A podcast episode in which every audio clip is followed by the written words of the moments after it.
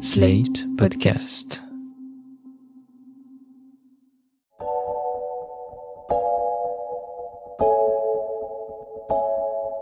Je suis Marion Azout.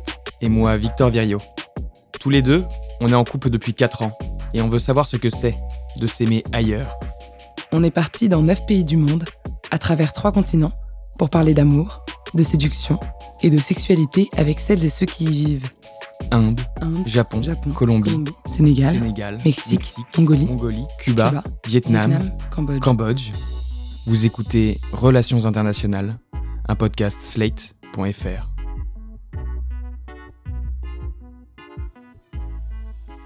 Dans le bar de notre auberge de Hanoï, au Vietnam, nous apercevons un homme d'une trentaine d'années.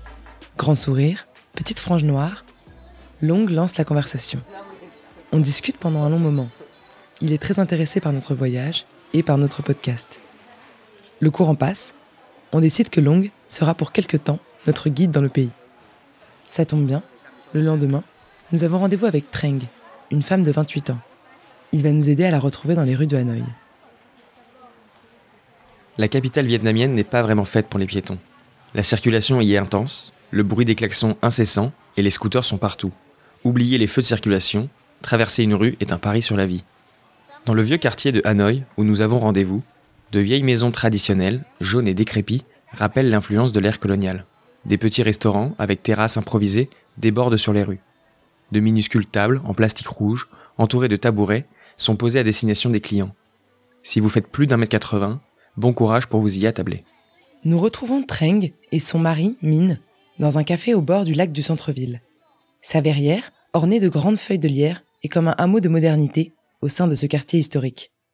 Élevé dans la tradition vietnamienne, Treng et son mari rêvent de s'en échapper pour aller vivre aux États-Unis. Uh,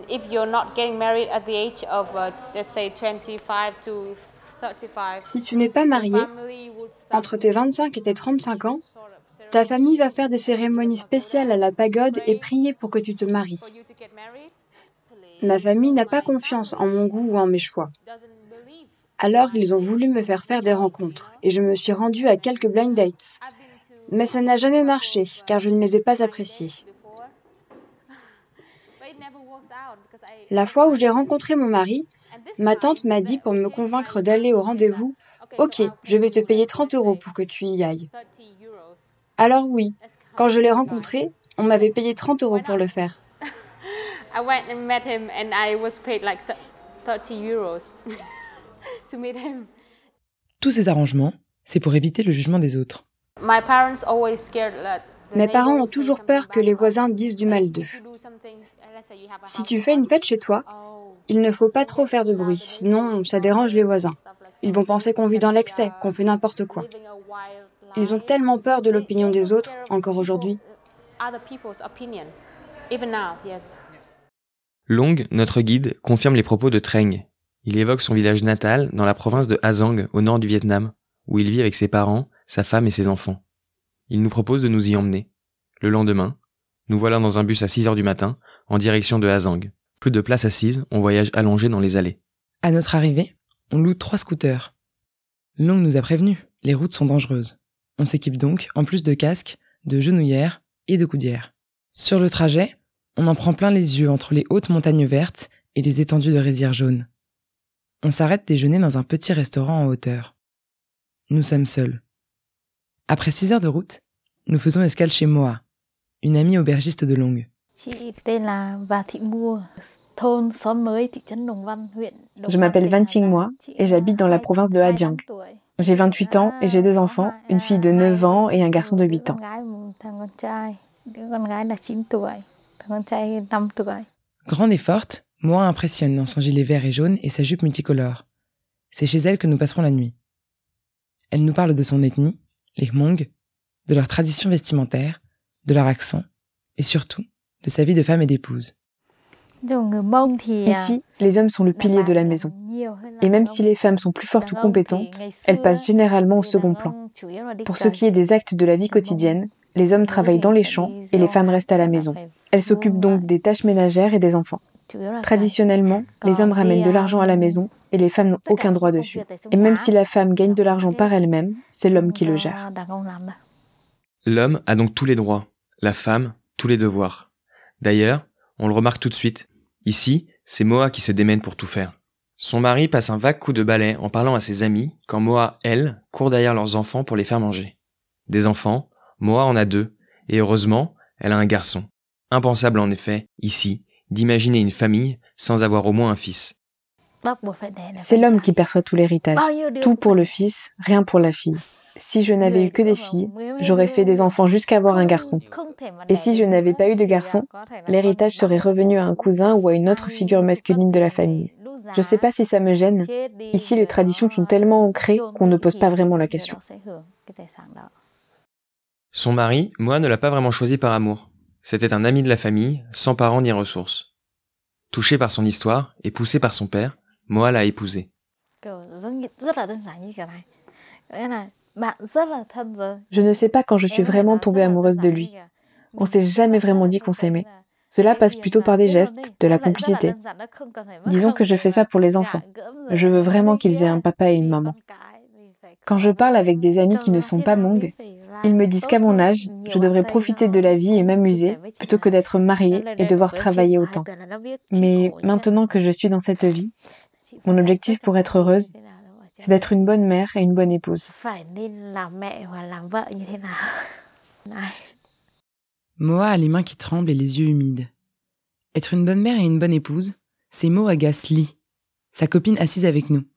Une petite pile électrique survoltée qui nous raconte la pression qu'elle subit de la part de ses parents pour se marier et être maman. Ce sont un peu des forceurs, oui, ils me stressent beaucoup.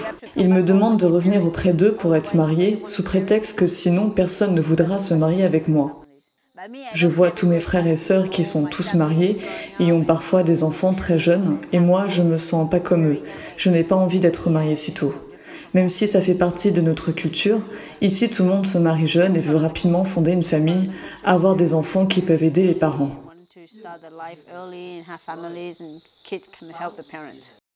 La pression sociale est forte. Ce qui compte, c'est le regard du voisin, son jugement. Moa nous quitte quelques instants, part à la cuisine, puis revient avec de grands plats garnis de spécialités vietnamiennes qu'elle pose au centre de la table. Des nems, des bang des soupes et d'autres petites merveilles nous font saliver. L'énergie de Lee et l'ambiance du dîner apaisent Moa. Elle revient le sourire aux lèvres et reprend. Actuellement, je suis la seule du village qui exerce le métier de guide et hôte. Il y a encore des jeunes filles qui ne vont pas à l'école, mais j'essaie petit à petit de les convaincre afin qu'elles puissent faire comme moi. Avec un accès plus généralisé à l'école, j'aimerais que les mentalités changent et que nos vies soient plus agréables. J'aimerais que les tâches soient équitablement partagées dans tous les foyers, que les hommes s'occupent plus des enfants et que les femmes puissent exercer leur travail librement.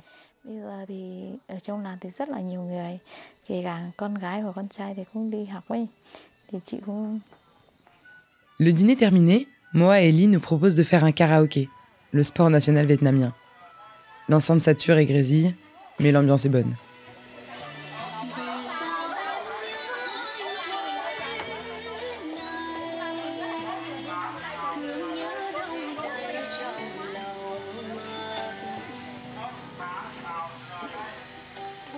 Le lendemain, nous quittons Moa et reprenons la route avec Long. Il nous guide à travers des petits chemins à flanc de montagne. À un endroit, le sentier ne fait plus que 20 cm de large, et la présence du précipice à notre gauche nous glace le sang. On ne peut plus avancer, terrifié. Heureusement, il existe un autre chemin. Demi-tour, on descend du scooter, les jambes tremblantes. Long nous amène dans un restaurant pas très loin pour qu'on puisse reprendre nos esprits et faire une pause. On s'assoit autour d'une table, il sort sa pipe à eau, puis nous la propose. En face de nous se trouve Siu Siu, 23 ans et prof d'anglais. Elle demande à fumer elle aussi. Elle habite Hanoï, mais est venue passer quelques jours dans la région. Siu Siu, c'est un exemple de l'indépendance à laquelle aspire Moa. Il y a deux façons de voir les choses, traditionnelles ou modernes. Dans la vision traditionnelle, il faut que la femme se sacrifie pour sa famille. C'est comme ça que la famille sera heureuse. Mais si on regarde les choses de façon plus moderne, je veux dire avec des normes d'aujourd'hui concernant les femmes, on peut dire d'abord, oui, tu es une femme, mais surtout qu'en second, tu es indépendante. Indépendante financièrement, indépendante par rapport à ta vie. Tu fais tes propres choix sans te reposer sur quelqu'un d'autre. Et oui, même si je pense encore à ma famille, je préfère la version moderne. La femme traditionnelle met toujours sa famille en priorité. C'est pour ça qu'elle se sacrifie beaucoup. La femme moderne, elle, elle sait garder un équilibre. Et oui, la famille est toujours importante. Mais elles savent qu'à côté, elles doivent se concentrer sur elles-mêmes, avoir des hobbies, créer elles-mêmes leur bonheur. Pour elle aussi, construire une famille est primordial. Mais ce sera en ces termes, quand et avec qui elle le voudra. Et surtout après avoir eu plusieurs histoires. Inutile de rester vierge jusqu'au mariage. À mon avis, et j'en suis sûre, ce n'est pas important. Parce que je suis d'une génération plus jeune et que j'ai eu la chance d'en parler avec ma sœur, qui a une dizaine d'années de plus que moi. Et elle m'a dit, par pitié, couche avant d'être mariée, et en particulier avant d'avoir des enfants. Parce que quand tu en auras, tu auras moins envie. Et en plus, tu ressentiras moins de plaisir. Alors s'il te plaît, si tu le peux, fais-le avant le mariage et avant d'avoir des enfants. Et autant que possible.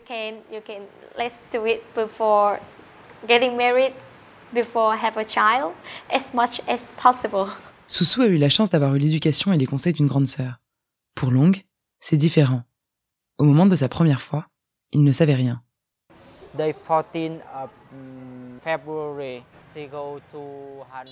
Le 14 février, ma copine m'a rejoint à Hanoï. À cette période, je n'avais pas d'argent, donc je ne pouvais pas nous payer une chambre d'hôtel. Avec des amis, on a loué une petite maison avec une chambre. Mes amis m'ont installé un lit dans la cuisine, pour moi et ma copine. Quand tout le monde s'est endormi, je voulais coucher avec elle, mais je ne savais pas comment faire. Je ne l'avais jamais fait avant. J'ai choisi de laisser le matelas à ma copine. Je lui ai donné la couverture pour qu'elle s'endorme et je suis allé m'asseoir sur une chaise. Il y avait tellement de moustiques dans la cuisine. Au bout d'un moment, elle est venue me voir pour me dire de la rejoindre dans le lit, sous la couette, pour me protéger des moustiques. Une fois qu'on s'est mis tous les deux sous la même couverture, ça s'est vite transformé en sexe. Je n'avais rien appris, je ne savais pas quoi faire, mais je l'ai fait. Il nous parle plusieurs fois de son manque d'éducation sexuelle. Aujourd'hui, il apprend à sa manière. Pour info, le porno est illégal au Vietnam. J'ai pas besoin qu'on m'apprenne. J'ai juste à regarder sur les sites internet cachés pour apprendre comment coucher correctement avec ma petite amie en les imitant. Je regarde beaucoup beaucoup de vidéos et après j'essaie de refaire ce que j'ai vu avec ma copine. J'entraîne mon corps, je l'embrasse, j'utilise mes mains, je vois des choses sur les vidéos et j'essaie tout. Je pense que ma petite amie aime ça. Et après le sexe, on essaie de s'en parler, de se dire ce qu'on a aimé ou pas tous les deux.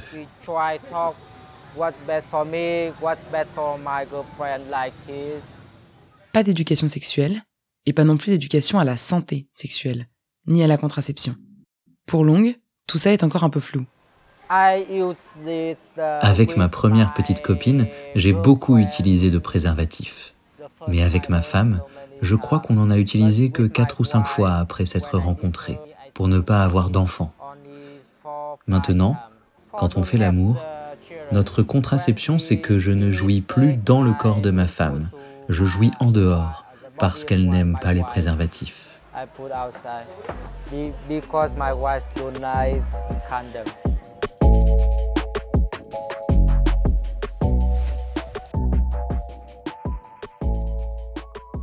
Nous finissons notre séjour à Ho Chi Minh City. Ici, la jeunesse mène une vie bien loin de celle de Moa et plus proche de ce que nous vivons en France. L'œil a 28 ans. Il travaille dans le tourisme à Ho Chi Minh depuis quelques années et adore la vie nocturne de la ville. Il nous parle des changements de mentalité et de comportement qu'il observe ici.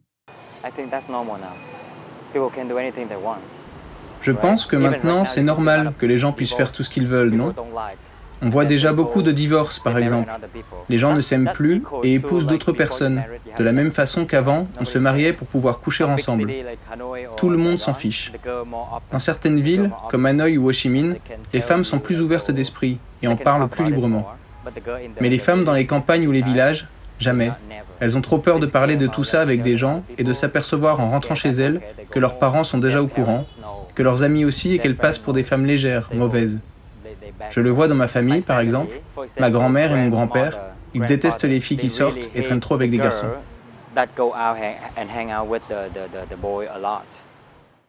À Ho Chi Minh, comme dans les provinces nord, tout le monde a le nez fourré dans son téléphone. C'est l'outil indispensable au Vietnam.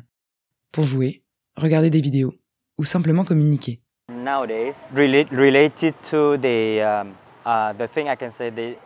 Aujourd'hui, je pense que tout est lié à Internet. On a Internet depuis 15 ans environ, et depuis 5 ou 10 ans, beaucoup de gens, les jeunes surtout, ont un téléphone, un smartphone. Ils ont Internet. Avant ça, c'était vraiment compliqué pour les jeunes au Vietnam de regarder des vidéos porno. On n'avait rien pour le faire. Les adolescents aujourd'hui ont un téléphone et ils peuvent regarder du porno à n'importe quel moment, quand ils veulent, grâce à Internet. Et les gens l'acceptent. Ils sont au courant, les infos en parlent, alors ils sont détendus à ce propos. Par exemple, et je parle de gens vietnamiens, hein, maintenant tu peux aller dans un bar, dans un club ou quelque chose du genre, tu peux rencontrer quelqu'un sur Internet, discuter, et si vous vous plaisez, vous pouvez avoir un coup d'un soir, facilement.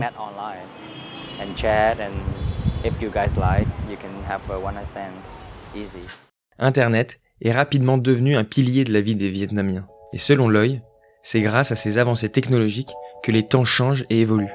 C'est la transition efficace entre tradition et modernité.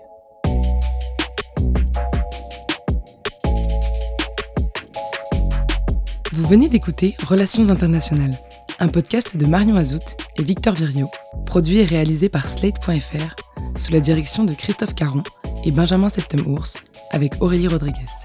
Retrouvez tous les épisodes de Relations internationales sur slate.fr ou sur votre application de podcast préférée. Si ce podcast vous a plu, n'hésitez pas à vous abonner et à le partager. Un merci tout particulier à Julie, Camille et Jean, Lucille, Pauline, Hortense et Norbert pour leur soutien.